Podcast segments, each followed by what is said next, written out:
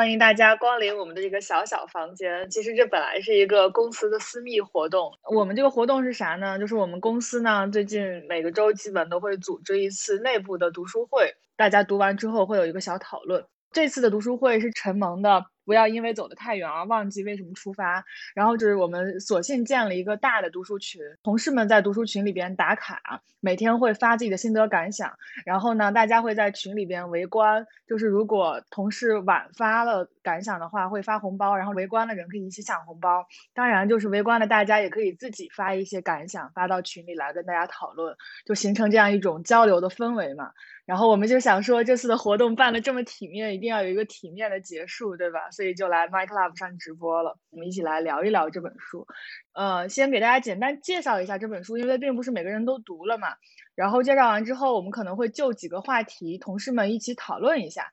让我们先来逐个自我介绍一下，好吧？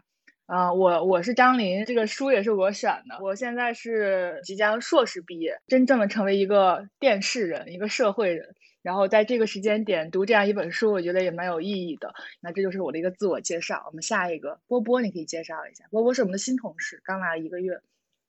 对，大家好，我现我是刚来到啊这个公司实习的，现在是实习生。然后我现在是研二，啊也是今年七月份就能毕业，但是能不能毕业这个先放一边吧。所以就我现在还在读书，啊一边读书一边工作。啊，我是在以色列的耶路撒冷希伯来大学读圣经和古近东研究。哎，那你一个学圣经和古近东研究的人，就是读读了这个书，你觉得有什么不一样的体验吗？特别不一样，知道吗？我觉得这个书完全可以当我入这个传媒行业的启蒙书，而且我看完之后，它会给我带来一个特别重要的一个思考。那这个思考我们后面说吧。嗯，好呀，好呀。那六六六六来吧。Hello，大家好，我是六六。可能在座的听众有一些听过我的声音，呃，我也是最有文化的打工人啦。然后我现在是闲情期的主编，然后呢也和张琳一起做了一档播客，叫《屯王一零八》。我开始打广告。其实怎么说，我也是阴差阳错的，真正的进入了这一个嗯视频啊内容的行业。大学期间，我主要做的是研究电影，包括研究生我也是研究电影。然后我有做的艺术创作，就真正实践这方面的，其实就是舞台的一些实践。然后，但是其实我读这本书，我还是非常有启发，并且我能够在生活当中去找到一些这个书里面一些观念的一些痕迹。然后，所以我就觉得，其实它不只是针对电视了，我就觉得所有的。艺术啊，或者内容创作，其实都可以看一看，然后会有一些新的思考。我的自我介绍就是这样啦。好，格格。Hello，Hello。我自我介绍一下，我叫我叫朱赛德，然后大家也叫我格格，主要是负责就是内容方面的一些工作。然后我也是子非鱼这个节目的主编，然后也在负责一些就是其他就是有文化电台的播客提供一些服务的工作。我本科和研究生都是读的理工科，但是这本书是我去年的时候第一次读的。其实也是就跟跟刚才波波说的一样，就是它其实给我提供一种传统电视媒体人到底在想什么，就是大概这样一种启蒙啊。就你大概从一个就是之前的行业，然后跳到现在内容行业之后，你大概知道啊这个行业的人之前在到底在想什么，然后他可能跟现在的。呃，媒体工作者的想法还是有一些差别的，嗯，他们的想法更加传统，也更加系统，啊，之前的电视工作者其实身上有很多的，怎么说有趣的个人魅力啊，我我在读这本书的时候也有一些些这方面的感受，嗯，一会儿也可以分享一下，行行，然后我自我介绍大概是这样。天呐，你刚才提醒了我，你跟陈萌真的有非常多的共同点，你们都是学对 头都是长头发的男生，而且都是男生。你知道男生这一点就已经击败了我们另外五个人。然后还喜欢 都喜欢抽日本香烟，喜欢一些日理日气的东西。对，那娇娇，嗯，Hello，然后我是娇娇，然后我也是。呃，新来具有文化的同事，然后主要负责的是运营这一部分。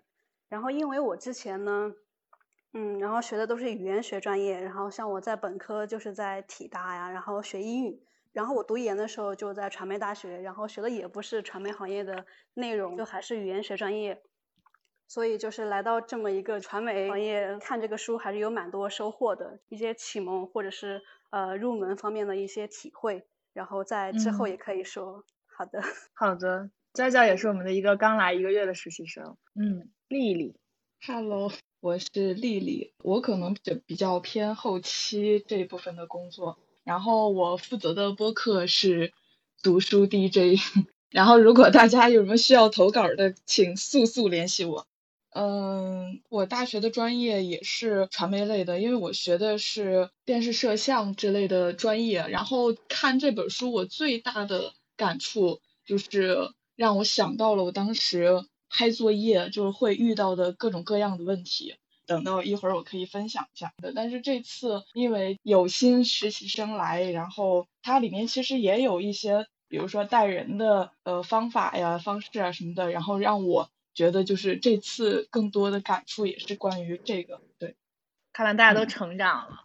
好，啊，对，说了说了半天，我们说了这个就是这个书还没给大家介绍啊。这本书其实是呃，就是著名的电视人陈芒，其实这个字儿念蒙，牛萌的萌，但是好像他的同事朋，这书里写了嘛，他的同事朋友们都管他叫陈芒。所以后来久而久之就叫陈芒了，然后就写了这个著名的电视人陈芒，他他是零几年的时候去世了。得癌症去世了，然后他的这些同事朋友们，就是为了把他生前的这些电视理念啊，他的故事啊，给传承和记录下去，就是有一个老师牵头，叫徐红老师，来进行了，就是大家他的这些同事朋友们对他的生前的电视思想的整理，然后把它整理成了这样的一本书，叫《不要因为走得太远而忘记为什么出发》，这个也是就是陈芒经常挂在嘴边的一句话。然后徐红老师也可以介绍一下，他应该是人大新闻学院的老师吧？对，他是北京大学新闻与传播学院原常务副院长。他其实，在人大新闻学院、北大新闻学院都待过。嗯，他就是找了一群陈芒的朋友、同事嘛，包括白岩松啊，然后柴静啊，然后像李伦啊，李伦我不知道大家了不了解，就是他做了一个最近比较著名的节目叫《十三幺》。就是找了一群这样的，算是黄金一代，对，还有陈小青，就是拍《舌尖上的中国》的那位导演等等，就是这些人其实都是当年陈芒在做东方时空，在做那个生活空间的时候带出来的一帮非常厉害的中国的电视人，就找他们来写了一个这样的对陈芒的电视思想的总结，包括其实也不只是电视思想了，包括他们跟陈芒交往的点点滴滴了，然后就是这样的一本书，嗯，我觉得我们可以先聊一下，就是。大家觉得为什么要读这个书？之前其实这书是我选的嘛，然后大家也没有经过什么讨论，就就赶紧定了这本书了。但你们感觉就是读完之后，你觉得为啥要读这个书呢？就我们就本身就是一个媒体行业嘛，然后这本书它就是跟那个陈蒙是相关的，他不也是就从事这个媒体，所以就为了让我们看这个书，可能会有一些在内容啊，或者是剪辑，或者是创作方面的一些启发。我觉得这个是你的一个。想法一个出发点吧。嗯，嗯，对，就是其实是这样的，就是因为这个月我们也是刚来了两位新同事嘛，就是波波和刚刚发言的波波和娇娇。然后其实我说实话，我挺愁的，就是 首先我最近这个月事情非常多，然后我没太有时间去真正的带你们两个。然后呢，我就只能跟我的我们的另外几位同事说，多带一带两位新同事。但是其实我觉得。他们三个也并不是很清楚应该怎么带新同事。你像六六，其实也也算是刚来的，也是今年三三月份才来的。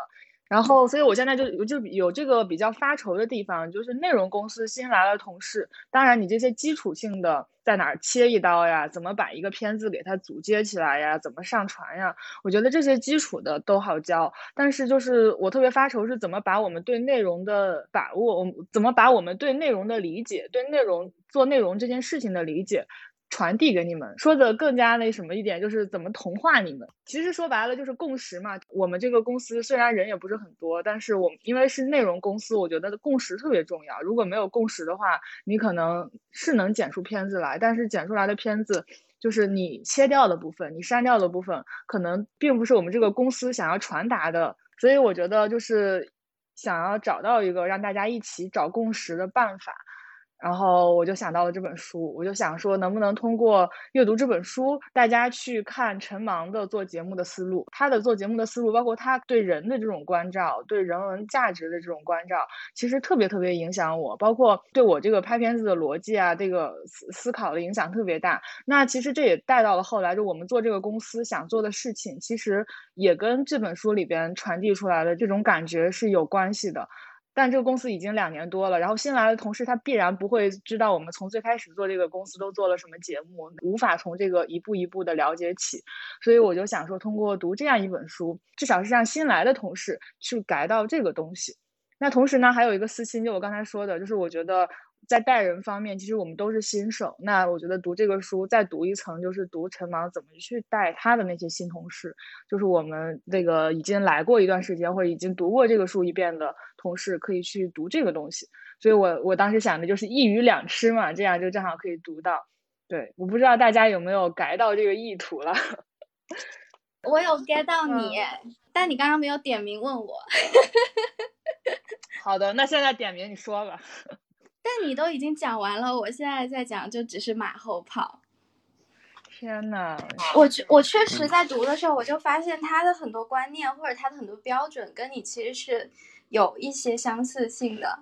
就是你要做一些内容传达什么之类的东西的时候，一定要言之有物。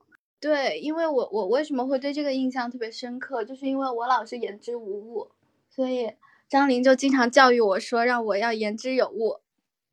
所以你做了一档叫《屯王幺零八》的节目。对呀对呀，你看《屯王幺零八》多么的言之有物。就是刚才张琳有说说想要让我们通过这个书学会，就可能怎么去带一个团队或者怎么样，你有收获吗？在这方面？嗨嗨，你作为一个自己的家属，你觉得这种行为叫什么？这种行为叫对齐，你知道吗？什么叫什么什么意思？其实，其实最要特，我对 OKR 其实了解没有那么深刻了，嗯，但是就是 OKR 的作用就是，这个公司的理念跟大目标应该是一样的，啊，但是就是分解到个人，分解到各个部门也好啊，分解到个人的个人行为也好，它有一些小步骤可能是具体不一样的，但是时时刻刻要保证就是这个公司的价值观方向是一致的，啊，就是字节跳动以你为傲的就 OKR 方法，嗯，你可以咨询一下。你的家属啊，那你觉得这个书里面他所讲的带人理念跟 OK 还是有一定相似之处的？对，因为去年也是疫情期间，就是公司读了一下这本书啊，今年也是，嗯，因为有新同事进来嘛，读了一本书，就是这个作用就是起到了一个对齐的效果，嗯，就是统一一下大家的价值观，统一一下大家的就是对于内容的把握、内容理念啊。嗯，好精辟啊！你好，言之有物。好来了，天呐，我们这些同事怎么平时都说话里面带了一些情绪？他带了一些讽刺，没有。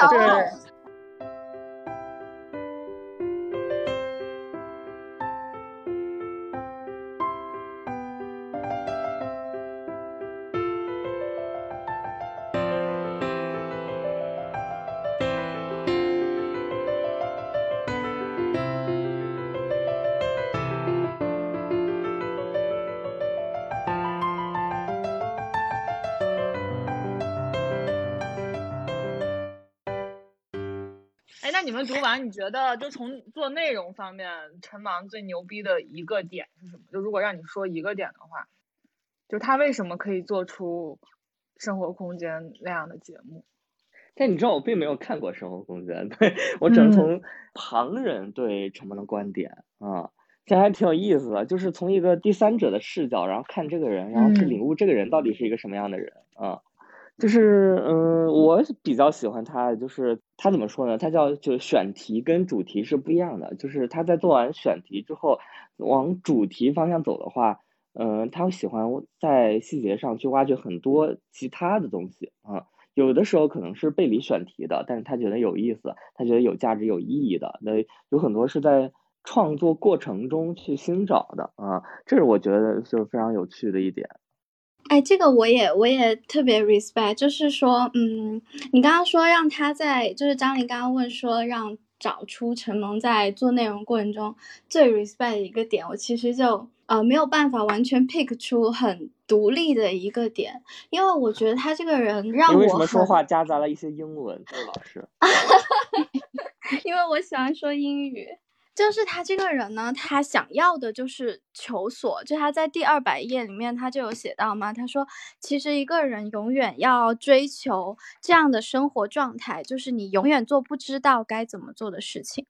他就在内容方面一直是在选择去追求，就是他一直有这样的一个激情去，呃，不管是去做思考，还是去反思现有的一些内容是不是够好。我就觉得这个真的很强，嗯，还有一点就是他提到一个东西，我特别是有同感的，就是说他觉得创造是一件非常浪漫的事情，而创造又是一个非常具体的过程。这其实刚刚跟你提到那种对齐，我觉得也是相似的，就是说我们可能。在观念上，就是我们想要做的那件浪漫事情，也许是共同的，我们有一样的情感冲动。但是我们在团队呃做内容的过程中，我们又一定要有一个比较理性的范式来互相打配合，才能够做出一个可能算比较好的作品。我觉得是我我一直需要去学习的一个点。嗯，我觉得你们两个说的，就是也是我想到的之一。但是我觉得我我想如果再把它。就进一步提炼成一个点的话，你觉得是啥？哦，你这个问题。因为我是觉得，就是一般意义上的这种读书分享，就是感觉大家在歌颂这个人，但我觉得我们就没必要，也没必要歌颂陈满，我们就是去看他身上哪一点特别牛逼，就是你他因为拥有了这个点，他做成了特别牛逼的事情，那我们看看我们这对我们有什么启发？我觉得这个是重要的。嗯，我觉得这是一个，我把它应该往具体一点来讲嘛，就是说我会认为，呃，他这个我们有一种浪漫冲动，然后我们创造过程又要是。具体的，但是我其实落实到我现在的内容工作当中，去给我的一个启发就是，我常常因为有了一个比较理性的，而且比较行得通的范式，可能我就忘记了我最初表达的那个冲动。就尤其是现在，我其实是一定程度上在帮曹宁做表达，所以我就去开始反思这件事情，就是我做的工作到底。能不能够帮助他把他呃所浪漫的那些想要表达的观点啊、理念啊给传达出来，还是说我只是在机械的剪辑他的视频？我有开始反思这一点。对，哎，那你去想试图把他的那种浪漫表达出来的时候，你用了什么方法呢？这个也很有意思，这个也是我在刚开始看这本书的时候，我就有看到这一点嘛。他其实陈芒这个人对表达是，我觉得是很敬畏的，很尊重的。然后他就有说这个话，就是不要轻易的推拉摇移，不轻易的配乐，不轻易的铺上非理性的解说词。然后，呃，他有提到说一个什么是高级的表达，就是哎，我找一找。那那你做你在做曹宁的时候，你有把他当成你的什么亲人兄弟，你的家人去看吗？嗯，曹宁经常会呃录比较长的素材。我在剪的时候，我最开始我真的是剪的很心痛，然后在这种时候，我作为一个中间的，相当于他表达的中转站，我就会需要去做一种抉择，就到底他的表达哪一部分是他表达欲没那么强的部分，他哪一部分才是真的他传达出了有效的信息且观众能 get 到的，所以我会我如果你说我非要带入一个视角的话，我会带入就是观众的视角。就是我作为呃剪辑的人，我第一次去看这个东西，我到底能不能接受到他传达的？而且我在我的剪辑之后，他的传达是不是变得更清晰、更有力了？嗯嗯，对，你要做到这一点的话，是你还是就更深层的，其实陈芒还是有一个更大的值得你学习的点，就是他对人性的把握，就是他他对人的把握。然后，对我觉得在这一点的基础上，才能做好你要你要做的这个东西。那如果基于这样的话，你觉得你对曹宁这个人人性的把握，或者你觉得他身上的那个魅力的点，就是被大家喜欢的点是什么呢？嗯，我对他的理解就是我。我接触他视频，我觉得他最动人的点，他每次会戳到我哭的点，就是他也比较动情的时候，就他是一个感性的、浪漫的人，然后所以他在发挥出他感性和浪漫的特质的时候，我就会非常的被吸引到。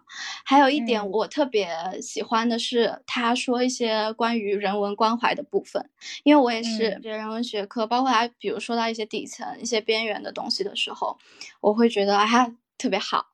就是这个人是一个真的有关怀的人，对，嗯。嗯嗯嗯，然后呃对，所以我我可能会取舍掉的一些比较呃机械的，也不是说机械吧，就打个引号，就是那种对于呃可能情节啊，或者说基本信息啊的一些呃讲解吧，就是只要观众能 get 到，那那一部分我就会尽量去简化，然后保留他更多的感受，他这本书对他自己的启发。嗯，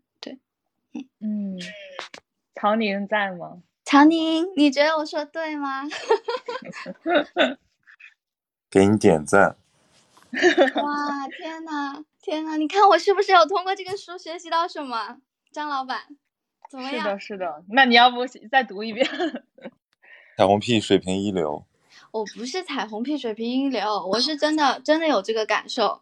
其实我跟六六有相似的感受吧，我不知道你就是曹宁自己怎么看自己的魅力点在哪，就不是一个那种油腻的问题，就是你怎么看你自己的魅力。我是觉得就是从，因为我们都是做内容的嘛，做内容的人就是要把一个东西，就是你要让大家，如果你的目的是让大家喜欢这个东西的话，你就是要去分析这个东西。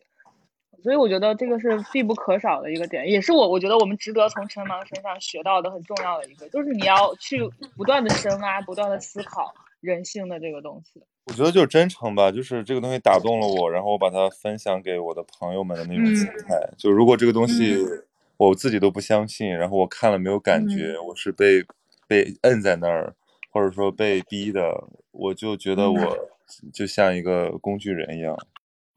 啊，昨天我刚跟曹宁，曹宁问我说：“呃，show note 里面的小标题真的有用吗？”我就去分析了这件事情，我就觉得应该是有用的。就是要么听众，要么就是不看 show note，要么他看 show note 呢，那个小标题就是有用的。然后他就说他不知道怎么起，然后我就说张琳跟我传达了一个很重要标准，就是你要言之有物。嗯，然后对啊，然后这个也抨击到了他，他就说。他说他是什么言之无物代言人啊？没有，我喜欢上价值，所以我今我觉得我今天不能那个喧宾夺主、越俎代庖，我不负责上价值，我就听听你们在讲啥就好。而且，其实那个书我也看过，很我在上学的时候看过，然后我也看了很多什么柴静、白岩松、崔永元，我觉得那批人还是蛮确实蛮理想的，然后代表了中国传媒界的一个。理想一代吧，就大概跟什么南南方周末的黄金一代差不多吧。对，然后这些东西就现在离我们就渐行渐远，就是已经就有点像看在像看美剧的感觉了。我觉得已经，哎，我就觉得就这个年代就这样吧，可能就，但我们可以再受一下情怀的感染，争取做一个有自省精神的人。嗯，对对对，我刚才就想补充一点，我觉得曹宁的这种时刻是很可爱的。就是时代的大的这个洪流跟自己的这种小坚持的矛盾的纠结里边的时候，我觉得是一个很可爱的，很能反映他这个人的特质的一个时刻。哦，我我也觉得，我也觉得，但是我把它总结为就是我刚才所说的有关怀的时刻。嗯，对，就是这种关怀有的时候看起来非常的无力，或者是最后也不能改变，但是他就是有这个关怀。对对对对。没有没有没有，那那我最后再说一句吧，好吧？嗯，我我觉得其实你们说的这个东西，鲁迅他已经早就写过，他在《呐喊》的序言里面他就写，就是说喊了也没用，为什么还要喊？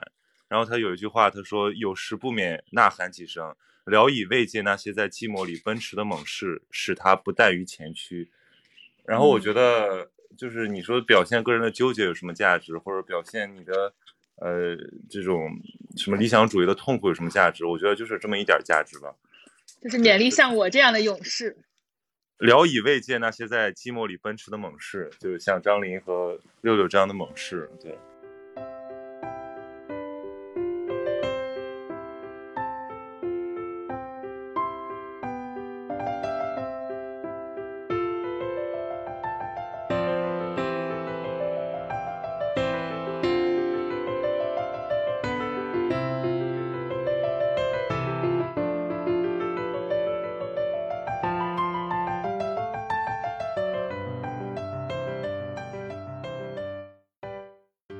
我其实可以提一个问题，就是，嗯。就是通过这本书，我其实有一个有一个天问，就是我觉得我自己很难做到一件事情，就是嗯。陈萌他是真的对于内容这件事情非常非常有热情、有激情，他永远要去追追更好的。但是我觉得我现在，呃，一个是我总是缺乏这种激情，对于嗯一个很清晰的东西的一个激情，去探索的嗯激情。然后另一个是，就是我发现我没有时间去激情，这个是一个很矛盾的地方。这也是我看完这本书以后，我一直在问自己的东西，就是我怎么样把我当时的那种很浪漫的热情去给调回出来。其实说白了，我还是陷入到那种现在是感性和理性的矛盾之间了。就是理性是创作方法嘛，然后嗯感性是我创作的冲动，我表达的冲动，对。但是我作为一个在做内容，就是或者说我是在做一个二道表达者的人，我怎么样去嗯让自己激情起来？我明白，我明白，就是我觉得你这个可以，这个问题可以简化为，就是你现在在做一件在形上非常的不是那种自我表达的事情，然后你就会觉得他不是在表达自我，然后就没有什么激情。但我觉得就是这些事情，就是不管你现在这种所谓的二道表达，还是曹宁他自己做的那种一道表达，还是比如说我去想一个节目框架出来，我们一起去做一个节目出来这种东西，其实就是我觉得它的内核是一样的。就是你看似在做不同的事情，但内核是一样的。然后这个内核，我觉得才是《陈盲》这个书给我最大的就是感受的地方，就是他会把他的这个内核做一个深入的思考和梳理，把它非常清晰的结构化。在书里边你会看到他，你问陈芒任何一个问题，他能立刻调用他以前做的，不管是哪个节目，不管是哪个节目的什么职务，就是他以前做的这些所有的东西，他能把它体系化。你问他任何一个很细节的问题啊之类的，他都能给你用一二三，然后给你用非常条理化的、很有逻辑化的一个方法论给你总结出来。我觉得这背后是因为他对这个东西的思考足够深入，他看的足够本质，他才能做做到这一点。那我觉得就是，如果说你读了这个书，对你现在的这个困惑有什么帮助的话，我觉得它可以帮助你看得足够本质。然后当你看得足够本质的时候，我觉得内核的那个东西都是一样的。就是你说你现在在做曹宁的二道表达，那你是不是在做有人文价值的，在做去关怀人性的东西？我觉得也是啊。那如果是做这个东西的话，你其实做的是跟陈芒一样的事情。那你有没有去进行陈芒这样的思考呢？嗯，明白。我就觉得说，我不可能，我现在说我读完了这本书以后，我立刻就有一个思考了，就我可能很具嗯体能够做出的改变，我在刚才已经说过了。嗯然后对，就是我我现在可能会更多的让自己不要受限于那个一个既定的工作方法嗯之内，而是去寻嗯找更加怎么说能够打动人，能够让他这个表达更为成立的一个表达的点。嗯，对，我觉得其实六六已经是就是已经是一个非常会复盘和总结和把自己做过的事情消化成自己的东西的人了。但我觉得这个对，就是把做过的东西消化成自己的东西，我觉得这个是在我看来他最厉害的一个点。那你就是这个点，其实你用它来做任何工作，不光是做内容工作，做任何工对作都是对非常有益的。对我特别我特别同意这一点，就是我我在最开始介绍的时候，我也说，我觉得这个他的思维，他的想法其实不仅限于做一个电视人，就是嗯。你你非要去看那些很具体的东西，什么比如说技巧啊这一类东西，它都是更新迭代的，但嗯。是他的这个思维是我觉得是挺值得学习的，而且你不只是对于电视来说哦，嗯，哎，那我们请丽丽上麦。之前跟丽丽聊，我觉得丽丽有一个自己有一个很大的困惑的点，就是她觉得做的东西很难内化成自己的。对，其实刚刚不是说到陈萌最厉害的一点是哪里？然后其实我当时第一反应就是他自己跟别人讲的时候，就是他每次都会复盘别人提到的问题，然后他都能答上来，是因为他会觉得就是这个问题我都遇到过，就是原话嗯我忘了，就大概就这个意思。我我又读到这句话的时候，我就还是大受震撼。就包括就是来这公司之后，就我我其实我自己有个很大问题，就是我不知道如何表达。跟别人合作的时候，就别人整完了，可能就没有达到最终的那个理想效果，然后我就会说啊，要不然那你就把这个东西给我，然后我我我自己再来搞，然后我看看能搞出什么样。不知道就是说如何让别人去整这个东西。就是我，我就突然发现，就其实你讲不出来，还是可能你对这个问题你没有深的认识。做完之后，就是你也没有说总结啊，去反思啊，然后去想一下自己做这个的时候想到了什么或者什么，就是没有做这种东西。然后就是因为你没有做，或者是你对这个东西还不是完全的百分百了解，所以你再去跟别人讲的时候，你没有办法讲，你只能就是自己去做。所以我就觉得也是认识到我自己一些问题吧，对。那你打算怎么去改正呢？就是怎么去帮自己把这个问题给迈过去呢？对呀，就这个问题就又问到我了，就是因为我不是很很很善于就把这个东西什么形成很很体系化的东西。对对，很体系化的东西，就是我可能说，那之后我做我东西啊，就可能会再反过头来，就是看看我我某些东西是怎么整的。我觉得是这样，就我个人有一个方法哈，就当你不知道怎么去把它结构化，怎么去把它体系化的时候，你可以用穷举法，就是你把所有的你能想到的全列出来。穷举法下一步就分类嘛，你把你列出来的这几个分类，你把它分门别类成几个东西，然后你再给它这几个类起一个名字，然后你就是相当于其实就初步结构化了，然后你再去把它。揉成你自己的体系，这是我觉得这是针对那些不知道该怎么开始去体系化、结构化的人来说，就对，反正对我来说还蛮受用的方法。像就是上一次，我记得去年吧，我我有教过新来的同事，就教过一波他们做那个剪辑，就因为我也从来没有教过剪辑，因为像我学我学剪辑就是真的是 自己生剪生学的，也没有人来教过我剪辑，我们学校也不教这个，也没有这一类的教程。然后我就想说，我怎么教大家，怎么在一个小时的时间内让一个对 Final Cut 完全不会的人上手呢？我就是把所有的我想要教的点，我我先找出了一个片子，就是找出了一个我刚剪完的片子，然后我就想以这个片子怎么去剪出来的为这个线索去教大家。那这个片子怎么去剪剪出来，它涉及到哪几个步骤，我就把它一一的列出来。当我把它一一的列出来的时候。我再想一个办法，把我列出来的这些东西去分一个类，然后把它分成类之后，其实也是能在一个小时的时间内教给大家的。你不去开始的话，你肯定会觉得一团乱麻。就是我觉得陈芒他肯定也不是从一开始他就会体系化和结构化的，就当然他的理工科背景会帮助他，就是有这方面的意识。但我觉得他跨入一个新的领域之后，他也不是完全从一开始就能够去这样做的，就是他一定也是经过了一个痛苦的。逼自己的过程，而且这一定会尝到甜头的。我觉得，就是你你一旦开始做了，一定会尝到甜头的。嗯嗯，不如我们请理工科背景的朱老师来聊一聊这个问题吧。嗨，突然一顶高帽飞来。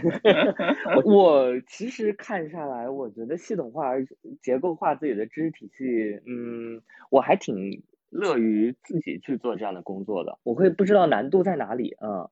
这这这话，所以你就成了 我们具有大学的校长了。给大家介绍一下，现在发言的这位是具有大学的校长朱 校长。天呐，这第二顶高高吗？对，我也想跟丽丽老师就是可以讨论一下啊，就是嗯，这难度在哪里呢？只要你上手之后，其实体系化这个东西其实非常的简单，你只要打开一个 Word 啊。你只要把你想的东西写下来，你就可以进行一个梳理。所有的知识，呃，所有的就是可以可以传授的东西，我觉得就是基本上都可以从这个方面开始啊。丽老师，你觉得呢？我觉得它的难度就是，我感觉我没有就是一个就是很宏观的概念。我我发现我做事也是，就是干活儿也是，然后就是更多的就是看到的是一些细节的问题。然后我有时候就是更想说的是一些我认为很重要，而且就是你想说的很多，然后没有重点又很杂，然后说多了就像我说话一样。对对，就是 就是别人听的也很累，其实你你看到别人很累，然后你自己说的时候也更累。我觉得你可以有意识的训练一下。对对，就是先把它书面化，然后书面化之后就好整理、好归纳了啊。就所有东西都在脑子里的话，你你是不可能就是就是突然有一天突然把它们都理清的啊。脑子没有这个功能。嗯，脑子没有这个功能。朱老师说我的脑子没有这个功能。脑子这个功能。我的脑子也没有。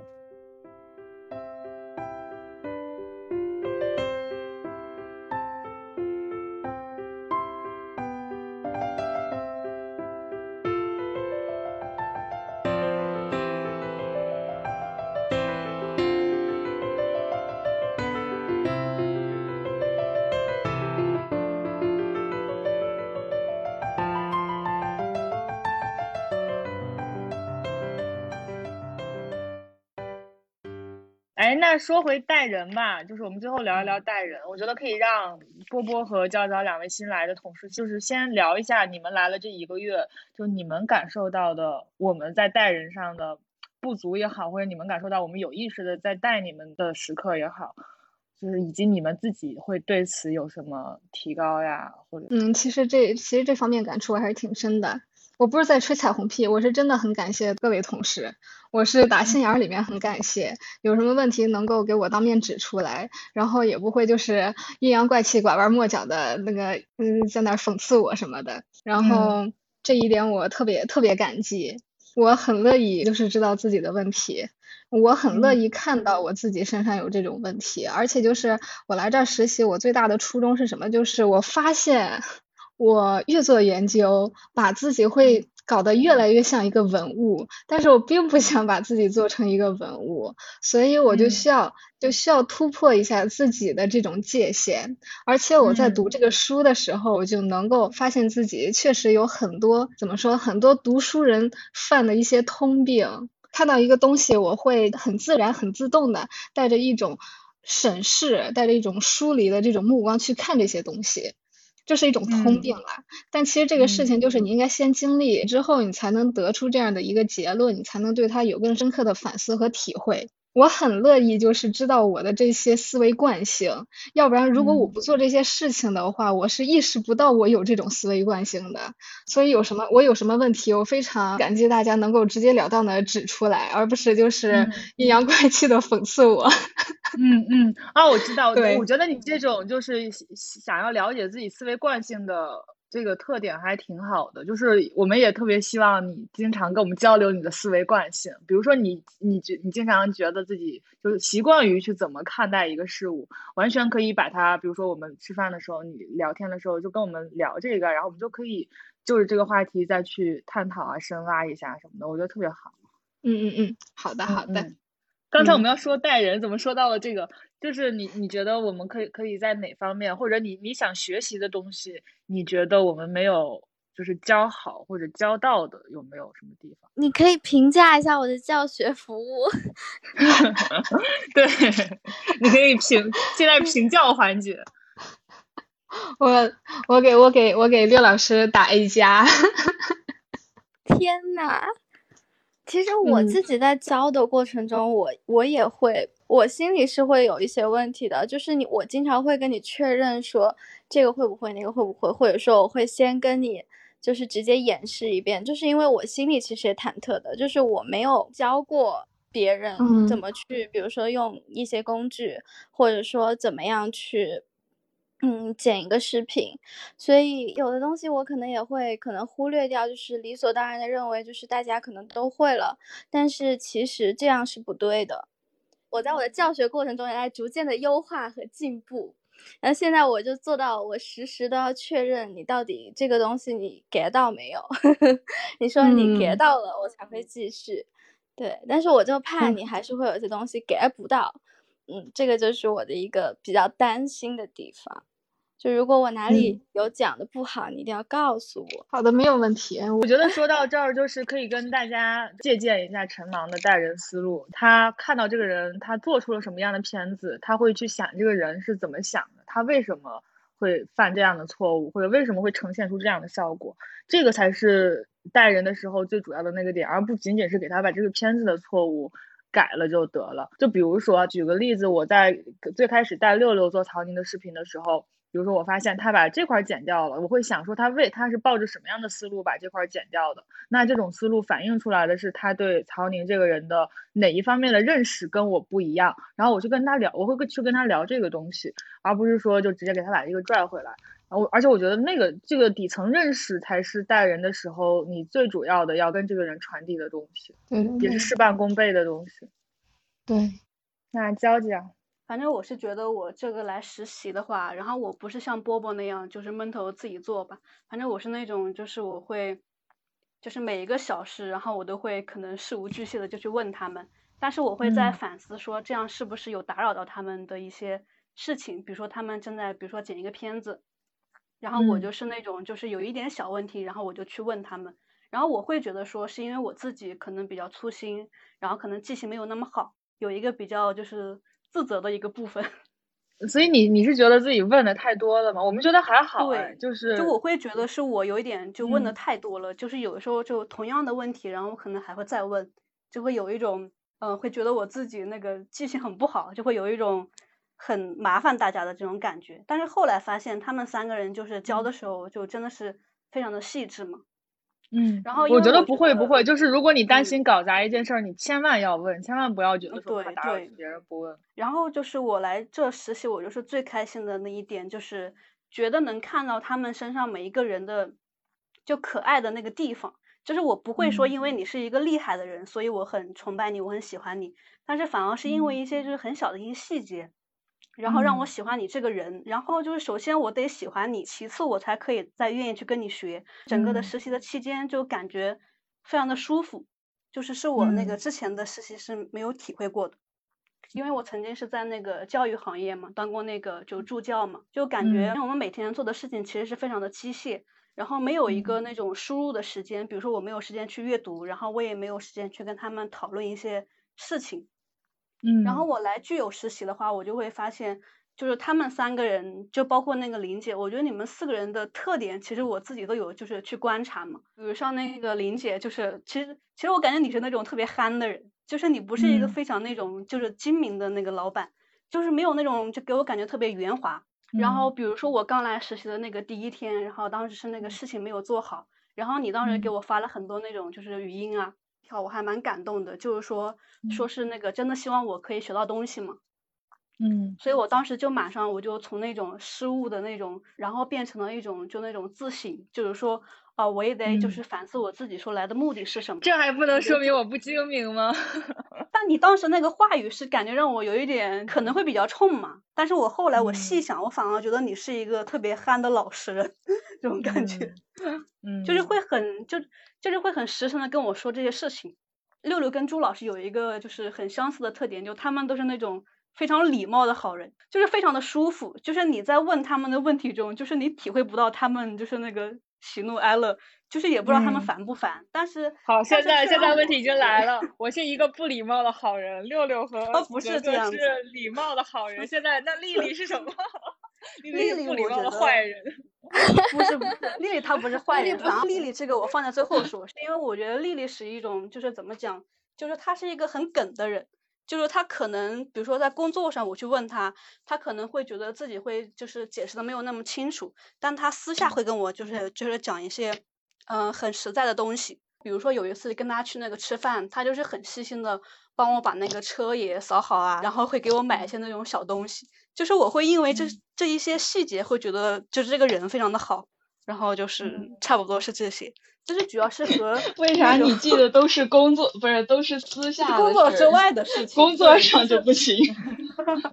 这个是我自己的一个特点，就是我一般会跟人相处会比较在意这些点，就是嗯、呃他首先这个人让我感觉到非常的好，非常的舒服，然后我才会在工作上再跟他去细学，就嗯差不多是这样子。我觉得娇娇有做内容的天赋，哎，就是她有陈芒的那个把握人性的那个，就是那个意识。我觉得，就是你有在观察，我觉得这个很重要。就你，我觉得甚至你对，我甚至哎，你也姓陈做哎？哇，真的？那你喜欢日本的东西吗？他喜欢，他叫 JoJo。他不是还在学日语吗？哦，真的，你还啊，对，我是在学日语。其实你现在在做的也是这个，比如说你剪小高的岛，那就是我觉得这个也是很重要的。就你听你通篇听下来，他给你的那个传给你的素材，他是一个什么样的人，然后他的那个嘉宾是一个什么样的人，那这也指导了你在去删东西的时候，你要去着重保留他的那个什么点。你所有的内容工作，你都是要冲着是为他的一个特点服务的嘛。我觉得其实是可以用到你的任何工作里边的，嗯。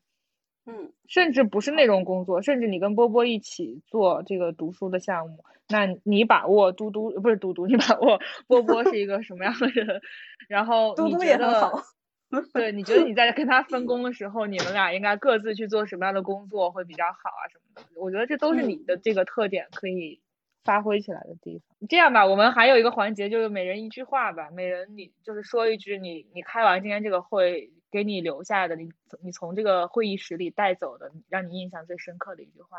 好的，我非常的喜欢六老师说的那句“感性是浪漫，理性是不”，那句话怎么说来着？对不起，六老师，我忘了。感性是初衷，理性是方法，可以这么说吧？对对对对对，没有错，没有错。六六呢？嗯，我觉得经过你的点拨，就是我会再去想想怎么样系统化的去思考、去复盘，然后去看到事物的本质，不管是内容的本质还是人的本质。好，嗯，得的。好，我还我我还是就是读完这本书最大的一个感想，给分享给大家，就是一定要注意身体。对，因为你看，你看，不管是陈鹏也好，还是他的上级叫孙玉胜，就是那个东方时空的总制片也好，他们都是。有同样的身体问题，就是胃出血，他们胃都不好。就作为一个媒体工作者，大家就务必注意身体，尤其是注意胃上的保养。下一位娇娇，我觉得最大的收获就是你刚刚在评价我的时候，就是要把握住那种，就是就对人的这种呃，就是细致的看待和观察吧，然后把它用到我之后的剪片子或者是做内容方面，然后这个是最大的收获。嗯，丽丽。我其实我现在满脑子都是娇娇那句“丽丽是个很梗的人 ”，可以啊，那这就是你的一句话，可完全没有问题。我要我要我要说一下，就是就是可能我之后就会再试一下林姐说的那个列举法，就是总结要的那些点啊都列出来，然后就是做一个结构性的归纳什么的。嗯，那我的一句话就是我是一个很憨的人。好，那我们愉快的结束胜利的大会，圆满的大会。祝大家多多读书，提高自己的学养、涵养、素养、修养。对，还有我们下一次的那个活动，可能也要快开始了。好，欢迎大家参加。嗯，拜拜。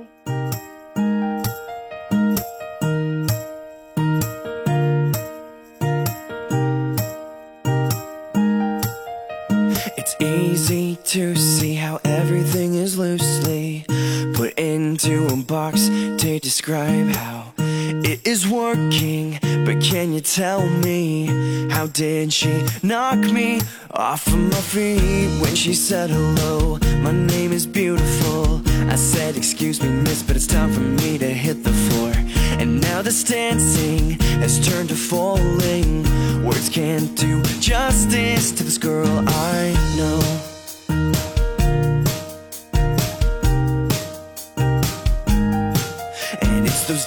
Breath that get me through the time. She's standing next to me. She's nothing short of lovely Does she notice that I can't breathe? Everything around me's getting hazy. I'll loosen up my tie. No use in being shy. So take one petal at a time And toss it to the ground. Closer now. I'll touch your lips to mine and feel How we have to hold our breath To make sure we don't miss One moment tonight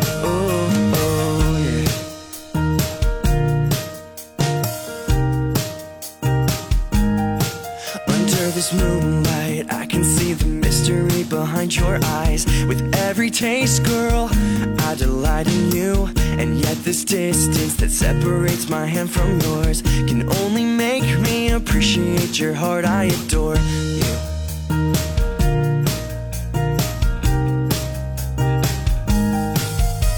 So take one petal at a time And toss it to the ground. Closer now I'll touch your lips to mine and feel how we have to hold our breath to make sure we don't miss one moment tonight. Ooh, ooh. Quiet now, she's fast asleep into my arms, she's clinging. You're mine, girl, and my heart is yours.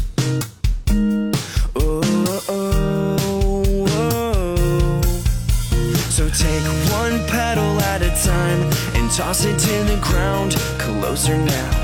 I'll touch your lips to mine and feel how we have to hold our breath to make sure we don't miss one moment tonight. Oh, oh.